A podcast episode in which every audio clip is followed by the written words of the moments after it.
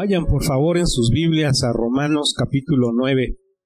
Romanos capítulo 9 versículos 19 al 26. En esta mañana estaremos basando nuestra reflexión en este pasaje, en este mensaje que titulamos El Dios que se glorifica en el juicio y en la misericordia. Romanos 9 como lo hemos eh, dicho, es uno quizás de los pasajes más difíciles de asimilar. Y es difícil de asimilar, decíamos la semana pasada, por el tema que aborda. Es un tema en donde se aborda la soberanía de Dios, la soberanía de Dios en la elección para salvación del hombre. Eh, es un tema difícil de asimilar porque, eh, por otro lado, eh, está la idea muy humana de sabernos con una voluntad propia, con un libre albedrío para decidir. Y entonces, eh, pues a lo largo de la historia siempre ha, habido una balanza entre qué es finalmente lo que da la situación al hombre. La decisión personal del hombre por aceptarle o la elección de Dios que hace de cada uno de los que somos salvos para experimentar esa salvación. Y entonces la tensión entre estas dos cosas siempre se ha dado a lo largo de la historia. Y capítulo 9 nos habla acerca de la soberanía de Dios en la elección para la salvación del hombre. Ahora, ¿cuál es el argumento que Pablo ha estado manejando para poder hablar de este tema.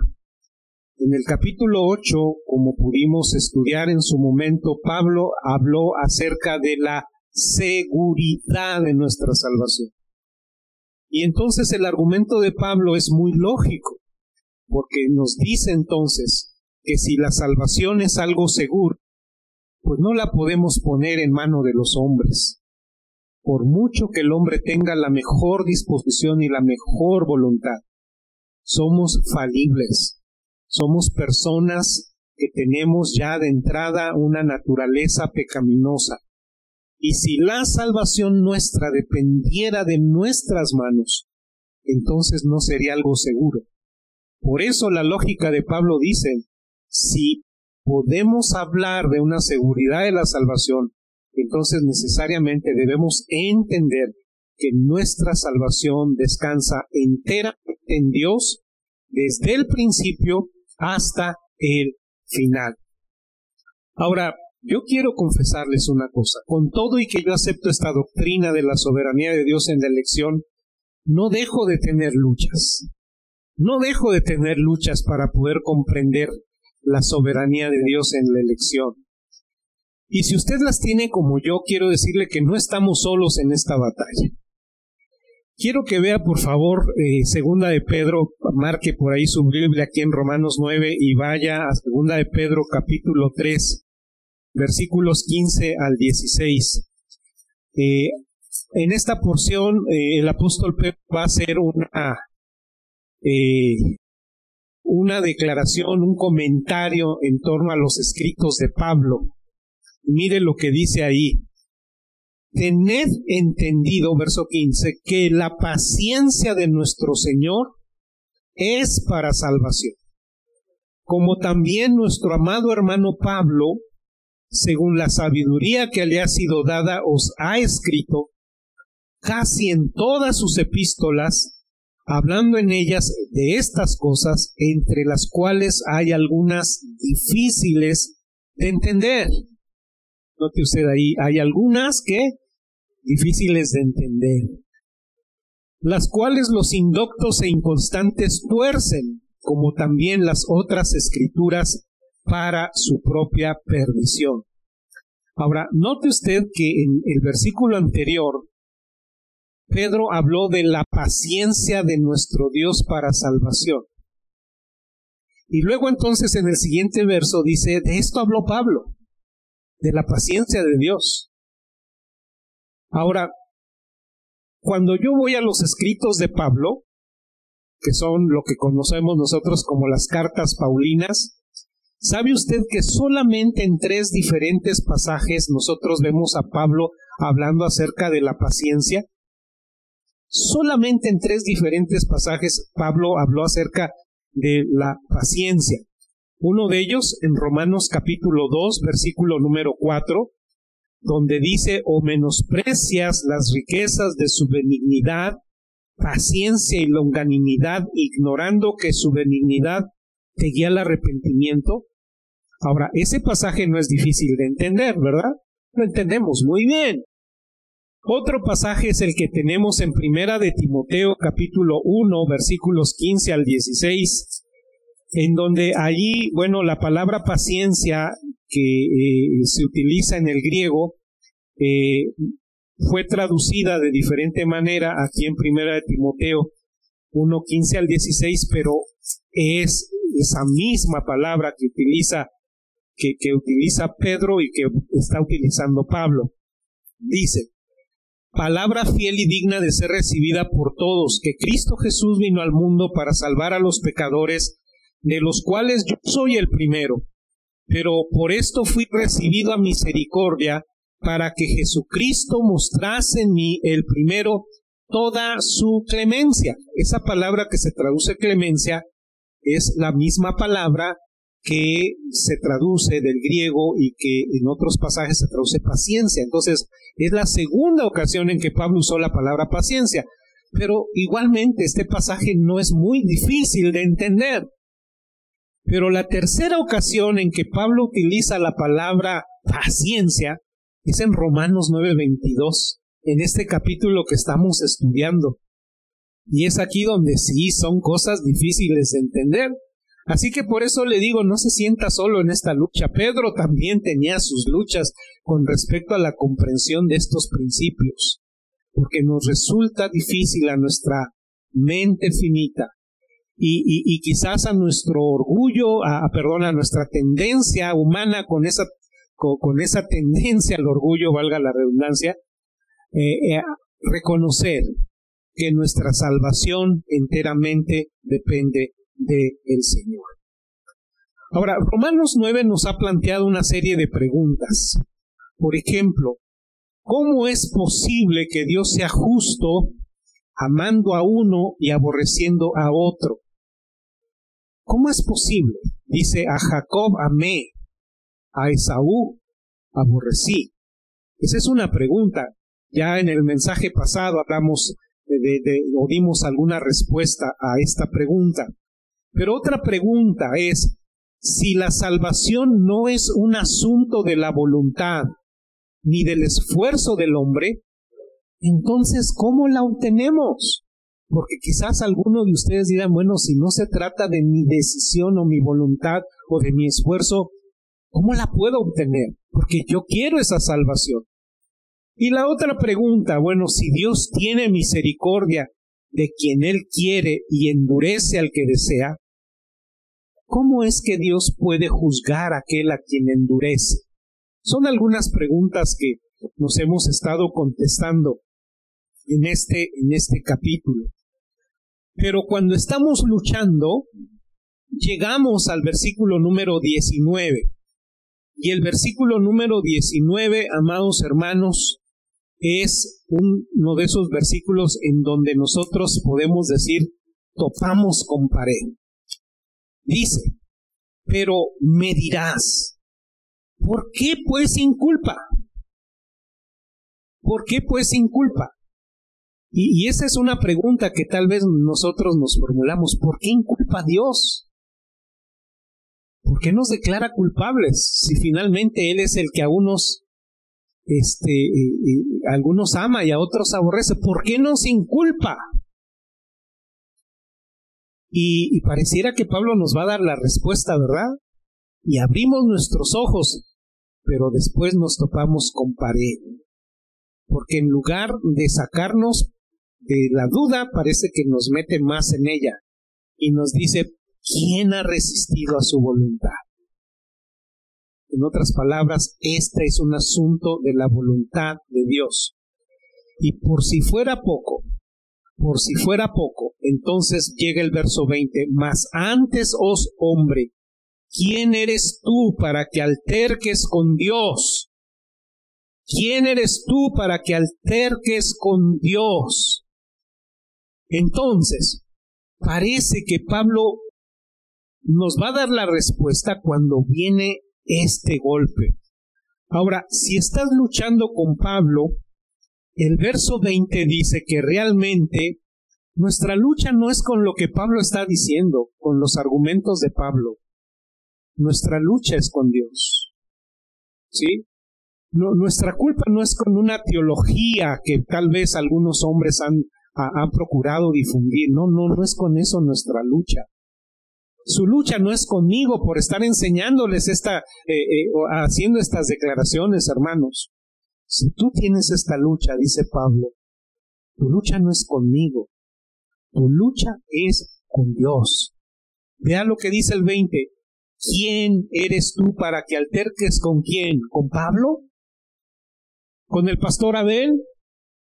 ¿Con los teólogos que sostienen que depende de la soberanía de Dios la salvación del hombre? No. Tu altercado es, querido amigo, con Dios. Y el asunto es que Él te ha dado claramente su mensaje, pero lo que estás diciendo con esto es que su mensaje no te gusta. Y entonces esto me recuerda a las luchas que a lo largo de la escritura hemos visto entre los hombres y Dios. ¿Recuerda algunas luchas? Por ejemplo, viene a mi mente la lucha de Job, el justo, ¿verdad? con Dios a causa de todo ese padecimiento terrible que él experimentó, perdiendo su familia, perdiendo sus riquezas, perdiendo su salud. Y siempre diciendo, ¿por qué a mí, Dios? Ahora, ¿quién ganó de esa lucha? ¿Job le ganó a Dios? ¿Dios le dio alguna razón a Job? Viene a mi mente otra lucha, la lucha de Jacob con aquel ángel que se le apareció cuando iba a encontrar a su hermano Esaú. ¿Recuerda? Dice que toda la noche se la pasó luchando. Y luchó y luchó. Pero al final, ¿quién ganó? Dios. Al final nada más un toquecito en el muslo. Y ahí acabó. Dice la escritura que quedó rengo, esa es la palabra, si se utiliza esa palabra, toda la vida porque sabe, nunca le podemos ganar una discusión a Dios. Nunca usted y yo podemos altercar con Dios. Por eso simple y sencillamente tenemos que aceptar, aceptar lo que Dios nos dice y lo que Dios hace. ¿Por qué? Porque esa es su prerrogativa como Dios. Él es Dios y Él es soberano. Él es soberano. Bien, Ahora, quisiera proponerles que en este mensaje nosotros pudiéramos ver cómo Dios soberano, el Señor, tiene derecho de tratar con criaturas pecaminosas mostrando su gloria en el juicio de unos, pero también mostrando su gloria en la misericordia para con otros. Y, yo espero que usted y yo podamos salir de esta, de esta reunión con un grito de alegría, de gozo, de sabernos vasos de misericordia. Y saber que Dios está glorificando a través de nosotros por ser esos vasos de misericordia. La pregunta que Pablo anticipa en el versículo número 19 eh, podrá plantearse en términos eh, de pensar eh, en algo así como, como si nosotros fuéramos robots. ¿Somos algo así para Dios, hermanos? Si, si todo depende de la voluntad de Dios y no de la nuestra, entonces ¿somos meramente robots en las manos de Dios? ¿En qué momento entra nuestra libertad, nuestro, nuestro libre albedrío? Pareciera entonces que estamos actuando finalmente como Él nos programó. Y este sería el momento ideal para que Pablo hubiera dicho, a ver, a ver, espérenme, me están entendiendo mal. Yo no estoy diciendo eso. Yo no estoy diciendo eso. Pero en lugar de, de, retraerse o de corregir o de aclarar, Pablo aún afirma mucho más la soberanía de Dios, ¿verdad? Porque él dice que nosotros somos como vaso de barro en sus manos. Nosotros somos la arcilla y Dios es el que la moldea. Eso es lo que nos está diciendo Pablo. Y entonces la pregunta es, ¿alguna vez nosotros hemos visto a la arcilla altercar con el alfarero y decirle, ¿por qué me haces así? Podemos ir a Capula y ver a esos maestros orfebres trabajando el barro y hacer preciosas este, eh, losas y cosas de esta naturaleza. Y, no podemos decir que la arcilla en esos momentos le dicen al alfarero, oye, ¿por qué me haces así? Y mire que hacen cosas muy hermosas, pero qué tal que usted y yo de repente metemos nuestras manos en el torno, en lo que, en lo que sea para, para moldear, y nos sale una cosa horrible. ¿Alguna vez usted ha oído a la arcilla quejarse y decirle, ¿por qué me haces así? ¿Verdad que no? Hay una cierta prerrogativa de aquel que hace, que aquel que tiene el control. Pero vamos por partes, porque algunos quizás se me están adelantando y me están y, están pensando que yo voy a enseñar algo así, como lo que han sostenido algunos teólogos llamados calvinistas extremos, que piensan que Dios ya desde la eternidad pasada predestinó a unos para ser malos, perversamente malos, y aún desde la eternidad antes de que nacieran, Dios ya los había determinado para la condenación. No voy a enseñar eso, definitivamente no estoy a favor de esa postura. Pero vamos a seguir los argumentos que nos maneja la palabra de Dios. Y entonces vamos a ver algunas cosas interesantes. En su soberanía, Dios tiene el derecho de tratar con criaturas pecaminosas como Él decida. Los pecadores no tienen derecho. Ese sería nuestro primer punto. Lo repito por aquellos que gustan de tomar notas.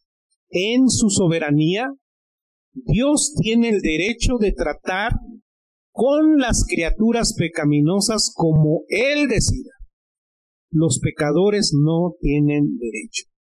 La semana pasada luchaba con mi mente para recordar el término que le había escuchado decir al director de un penal de alta seguridad sobre los internos en aquel penal. Ya me recordé, ¿verdad?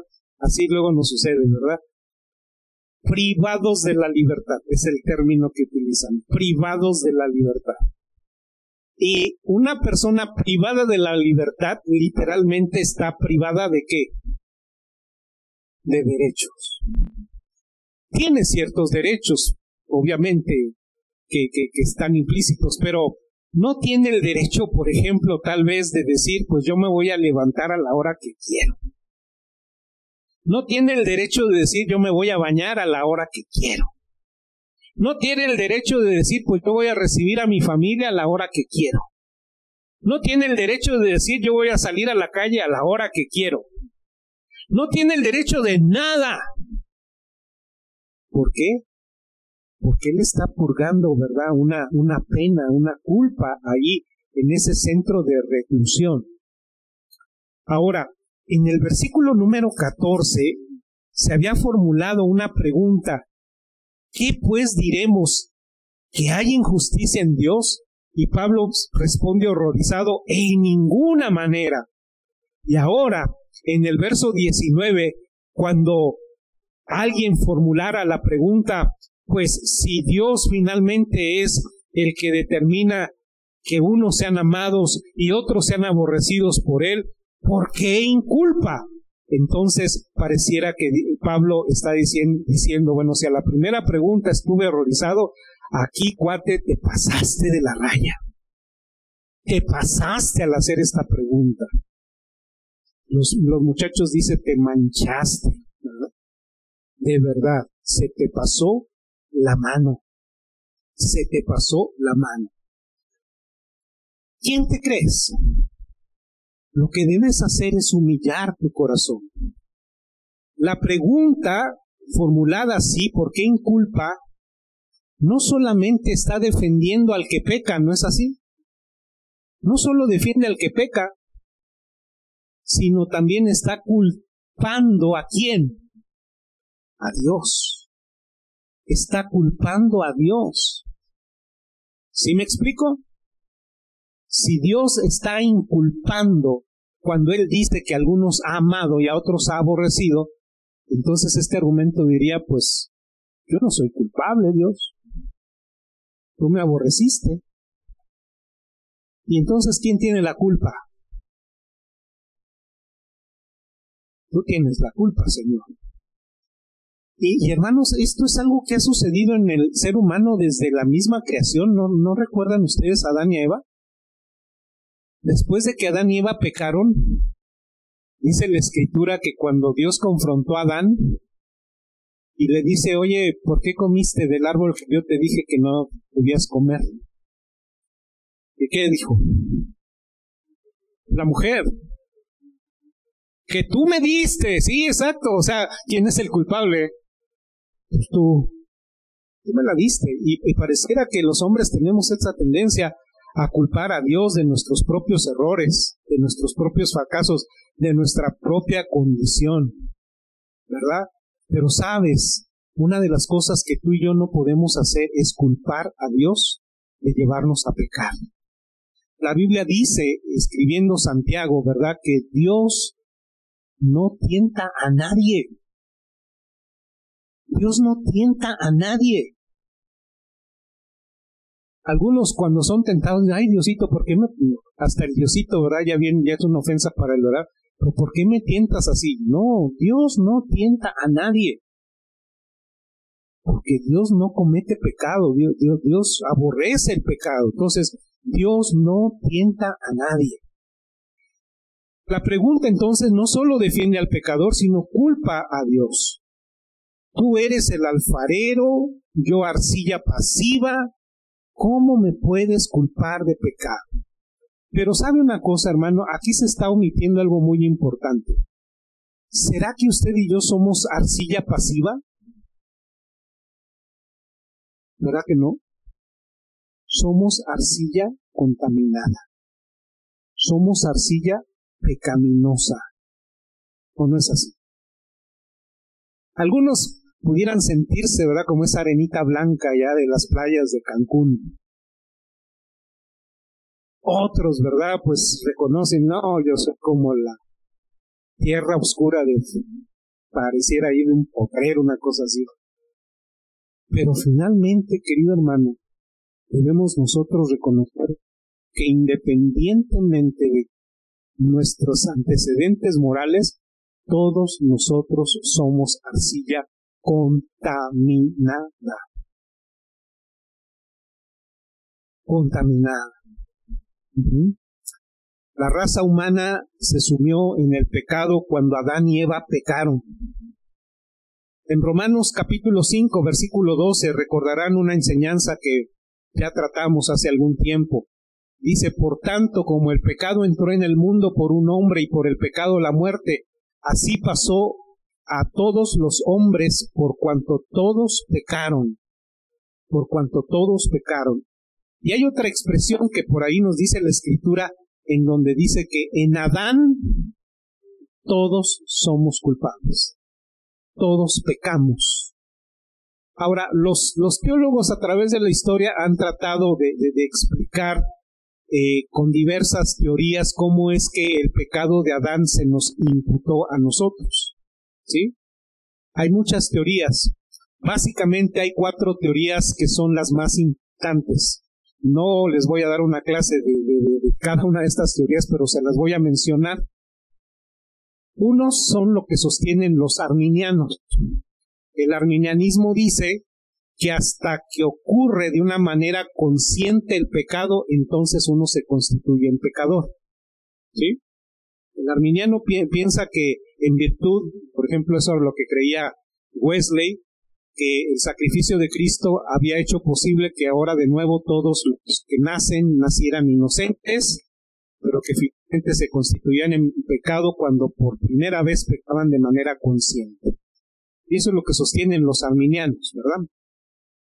Eh, esa quizás es todavía una idea que se pudiera tener dentro del humanismo este, filosófico cuando se pudiera pensar de que todos los seres humanos nacen buenos Otra teoría dice, que conocida como la de la inclusión física, dice que la raza humana en su totalidad estaba seminalmente presente en Adán y en Eva. ¿Qué quiere decir? Bueno, este, en Adán y Eva, en su simiente, en un sentido estaba en germen toda la humanidad. Ahora, esta postura, eh, el defecto que tiene es que nos parece sí una postura un tanto injusta, ¿no? ¿A quién le gustaría, por ejemplo, ser llevado a la cárcel por tal vez el pecado, eh, el, delito que cometió su tatarabuelo? ¿Verdad que no? Sería, sería injusto. entonces, ¿cómo se atribuye el pecado de Adán a nosotros? Una tercera teoría es lo que se llama la teoría federal o representativa. Esta la sostienen principalmente eh, eh, los, los presbiterianos. Ellos dicen que, bueno, Adán y Eva fueron constituidos como una especie de representantes legales de toda la humanidad. ¿Verdad? Así como cuando se le otorga un poder a alguien, todo lo que haga esa persona eh, en nombre de las otras personas, pues se aplica. Eso se conoce como la teoría federal. Pero particularmente, hermanos, yo me inclino por lo que se conoce como la solidaridad racial. Todos pecamos solidariamente en virtud a un vínculo que tenemos en nuestra naturaleza humana. Y, me recuerda esto una ilustración que pone eh, el autor Hal Lindsey en su libro La liberación del planeta Tierra. Él pone esta ilustración.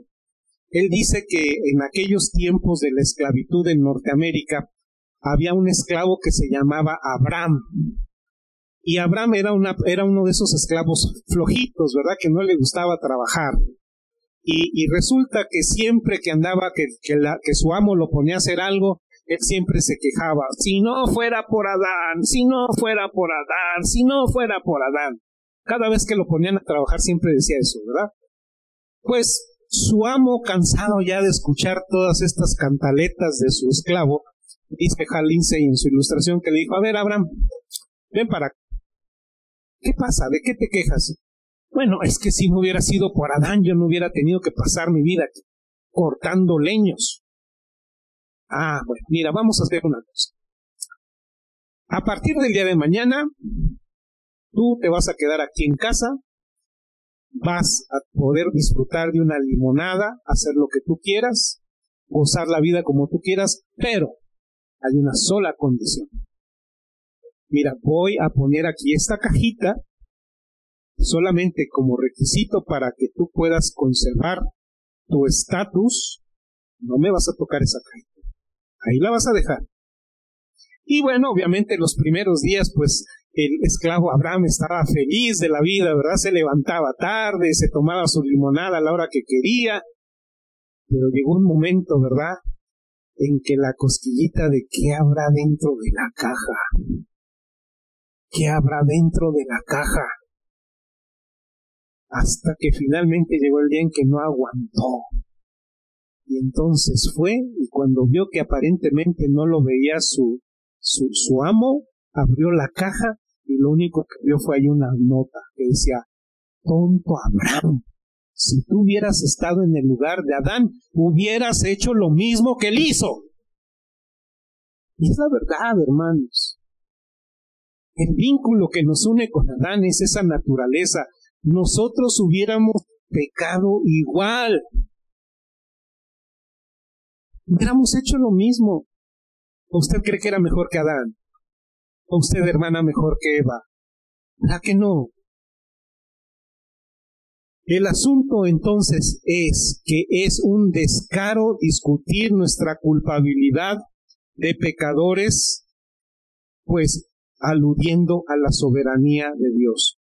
Es tan absurdo, hermanos, como que un asesino en masa, este, cuando estuviera delante del juez dijera, bueno, es que si mi papá no me hubiera concebido, yo no hubiera sido un asesino en masa. O un asesino delante de su juez diciendo, pero es que si ustedes no tuvieran leyes tan extremas por, por matar a un individuo. No, ¿verdad? No habría justificación. Y aquí tenemos entonces, hermanos, en estos versículos una metáfora que es muy citada a lo largo de las escrituras, la metáfora entre el alfarero y la arcilla. Dice el versículo número 20 y 21 más antes, oh hombre, ¿quién eres tú para que alterques con Dios? Dirá el vaso de barro al que lo formó, ¿por qué me has hecho así? ¿O no tienes no tiene potestad el alfarero sobre el barro para hacer de la misma masa un vaso para honra y otro para deshonra? Ahora, en esta figura, en, esta metáfora, entonces, Dios es presentado como el alfarero y nosotros, los individuos, los seres humanos, somos presentados como la arcilla, como el barro. Ahora, aquí, en esta metáfora, Pablo la está utilizando para afirmar el derecho de Dios para hacer aquello que promueva su propósito de manifestar su gloria. Dios tiene el derecho de manifestar su gloria como Él quiera. Y cuando se trata de seres humanos pecaminosos como usted y yo, Él tiene el derecho de decir, bueno, endurezco a unos y muestro mi misericordia con otros. Ahora, a nosotros nos sorprende por qué Él endurezca a algunos, pero más bien debiera sorprendernos por qué tiene misericordia con otros, porque tuvo misericordia de nosotros, de malos, que mucha de la gente que está allá afuera, y debo decirlo, que muchos de los que están allá afuera pudieran ser incluso tener mucho más cualidades morales que muchos de los que estamos aquí adentro. Y sin embargo Dios nos tiene aquí. Dios es soberano para mostrar su gloria en unos y en otros como Él quiera. ¿Por qué? Porque Él tiene el derecho de hacer con esa arcilla sucia lo que Él considere para su gloria. Ahora vamos al segundo punto de nuestro mensaje y último. En su soberanía Dios trata con las criaturas pecaminosas de tal manera que muestra su gloria. Y aquí vamos a dividir en dos asuntos estos versículos, los versículos 22 al 24. En primer lugar, Dios muestra su gloria por su paciencia su ira y su poder cuando juzga a los pecadores que pues están preparados para destrucción en función de su pecaminosidad.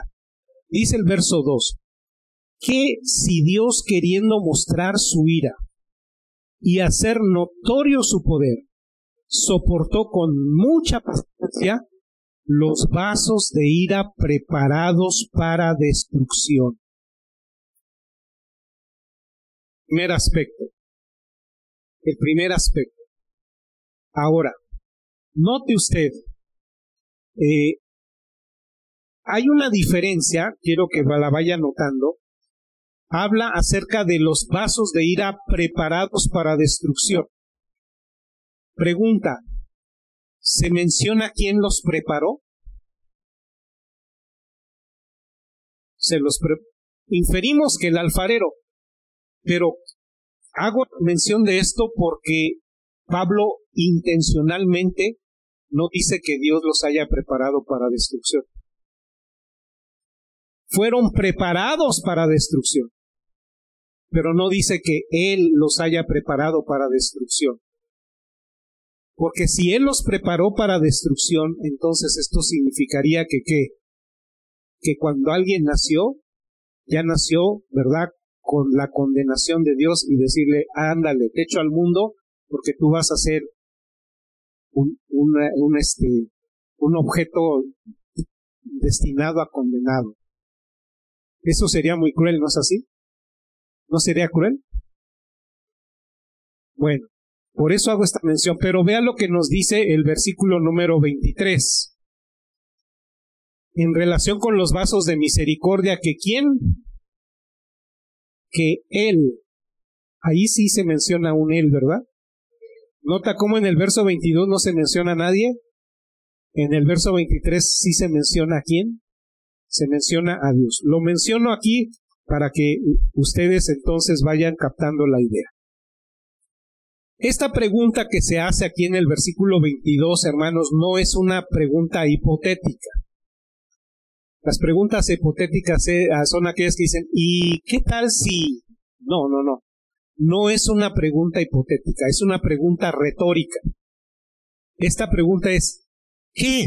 Dios queriendo mostrar su ira, Dios haciendo notorio su poder, Dios tratando de mostrar su paciencia, permitió vasos de ira destinados para destrucción.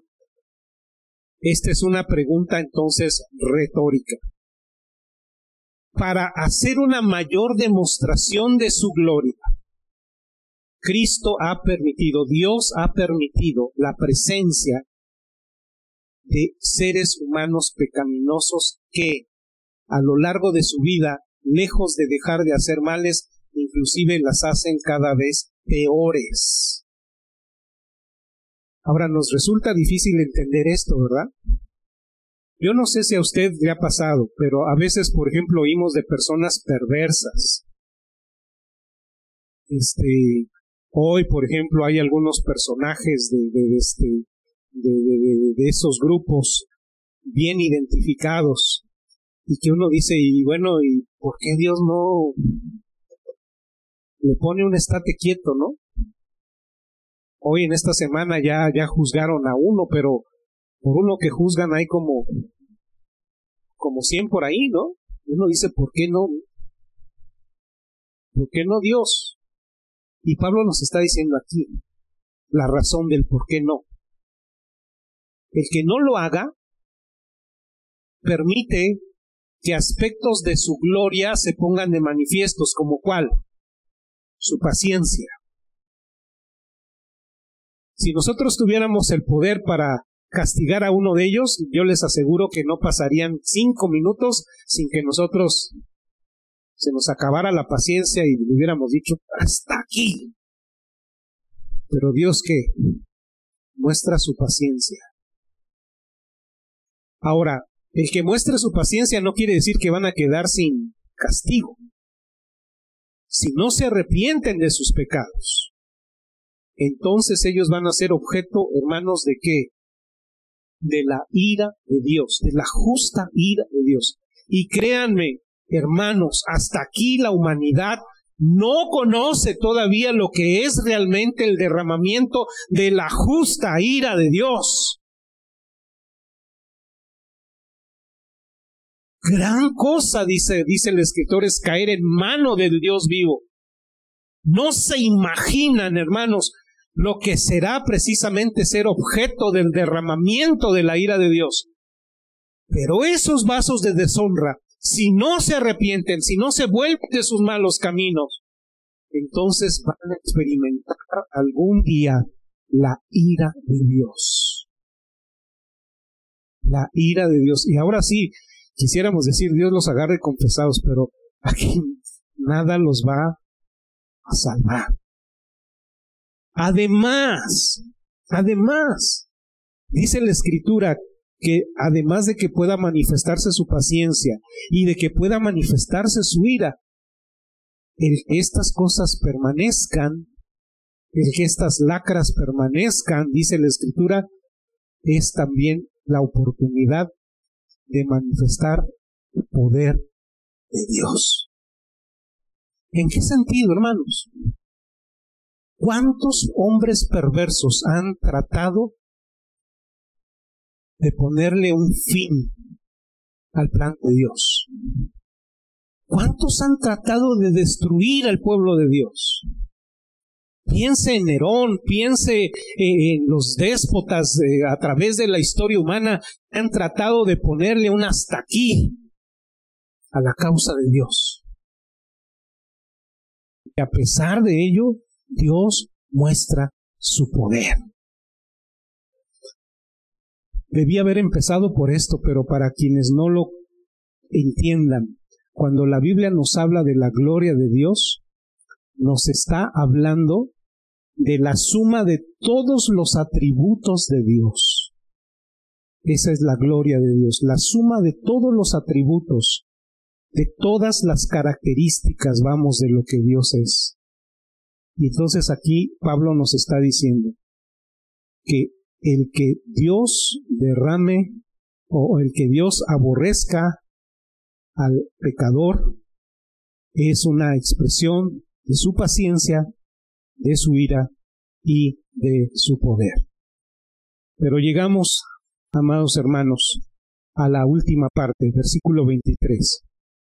Y para hacer notorias las riquezas de su gloria, las mostró para con los vasos de misericordia, que él preparó de antemano para gloria, a los cuales también ha llamado, esto es, a nosotros, no sólo de los judíos, sino también de los gentiles, como también en Oseas dice, llamaré pueblo mío al que no era mi pueblo, y a la no amada, amada, y en el lugar donde se les dijo, vosotros no sois pueblo mío, allí serán llamados hijos de Dios. Entonces, ¿qué es lo que nos está diciendo Pablo? Los pecadores van en, un, en una medida a dar la oportunidad para que Dios manifieste su gloria en ciertos aspectos. Pero para otro, los vasos de misericordia son también destinados para que Dios muestre su gloria. ¿De qué manera muestra su gloria, amado hermano, en usted y en mí?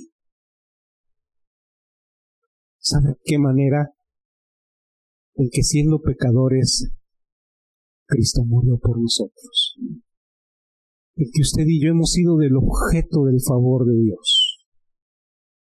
En que usted y yo ahora somos parte de la familia de Dios. En el hecho de que ahora Dios no se acuerda más de nuestras transgresiones. En que Dios no nos inculpa más de pecado en que ahora estamos en ese proceso de transformación a la imagen misma de su Hijo Jesucristo. En que cuando nosotros lo único que merecíamos era el infierno, ahora estamos destinados para gozarnos en la eternidad en el cielo con Dios. ¿No le da usted alegría en su corazón de saber si un vaso de misericordia? ¿No puede exclamar usted en su corazón, gloria a Dios? Porque siendo pecador, tú me hiciste objeto de tu misericordia. Y hermano, mire usted lo que dice la Escritura, no solamente, dice el Señor, no solamente para mostrar su gloria, no solamente para mostrar su gloria, sino que también dice para que nosotros participemos de su gloria. ¿No le da a usted alegría saber esto? Yo le decía a usted que a mí me gustaría que todos los aquí presentes pudieran salir con esa convicción de saberse vasos de misericordia. Pero si usted aún no se siente o no se sabe vaso de misericordia, el hecho de que usted esté aquí no es una mera casualidad. El hecho de que usted esté escuchando este mensaje no es mera casualidad. Es Dios llamándola a usted para arrepentirse de sus pecados y confesar a Jesús como su único y suficiente Salvador para que goce de la misericordia de Dios y para que entonces pueda experimentar en plenitud la gloria misma de Dios. Si usted no ha tomado esa decisión, ¿por qué no la toma el día de hoy? ¿Por qué dejarlo para mañana? Hay personas que tal vez piensan y dicen, pues a mí todavía me gustaría pensar un más, un poquito más las cosas. ¿Quién le garantiza a usted que el día de mañana estemos usted y yo vivos? ¿Quién le garantiza que va a tener más tiempo? Hoy es el día de la salvación. Y si Dios le está llamando para salvación, entonces usted mismo hoy va a responder para salvación. ¿Cuál es la respuesta que usted debe dar al llamado de Dios en Cristo Jesús para salvación de su alma? Primero, arrepiéntase de sus pecados. Considere que su vida ha sido una vida distante de su Creador y que usted en esta mañana reconoce que en virtud de ese pecado necesita un Salvador. Y es en ese momento cuando por medio de la fe deposite su confianza en el único Salvador, en el Señor Jesucristo. Puede usted hacerlo a través de una sencilla oración. Decirle, Señor Jesucristo, en esta hora, consciente de mi pecado, vengo delante de tu presencia para que me perdones en función del sacrificio que llevaste a cabo en la cruz del Calvario. Confío plenamente en que ha sido suficiente para perdón de mis pecados, mi salvación y la vida eterna. En el nombre de Jesús. Amén.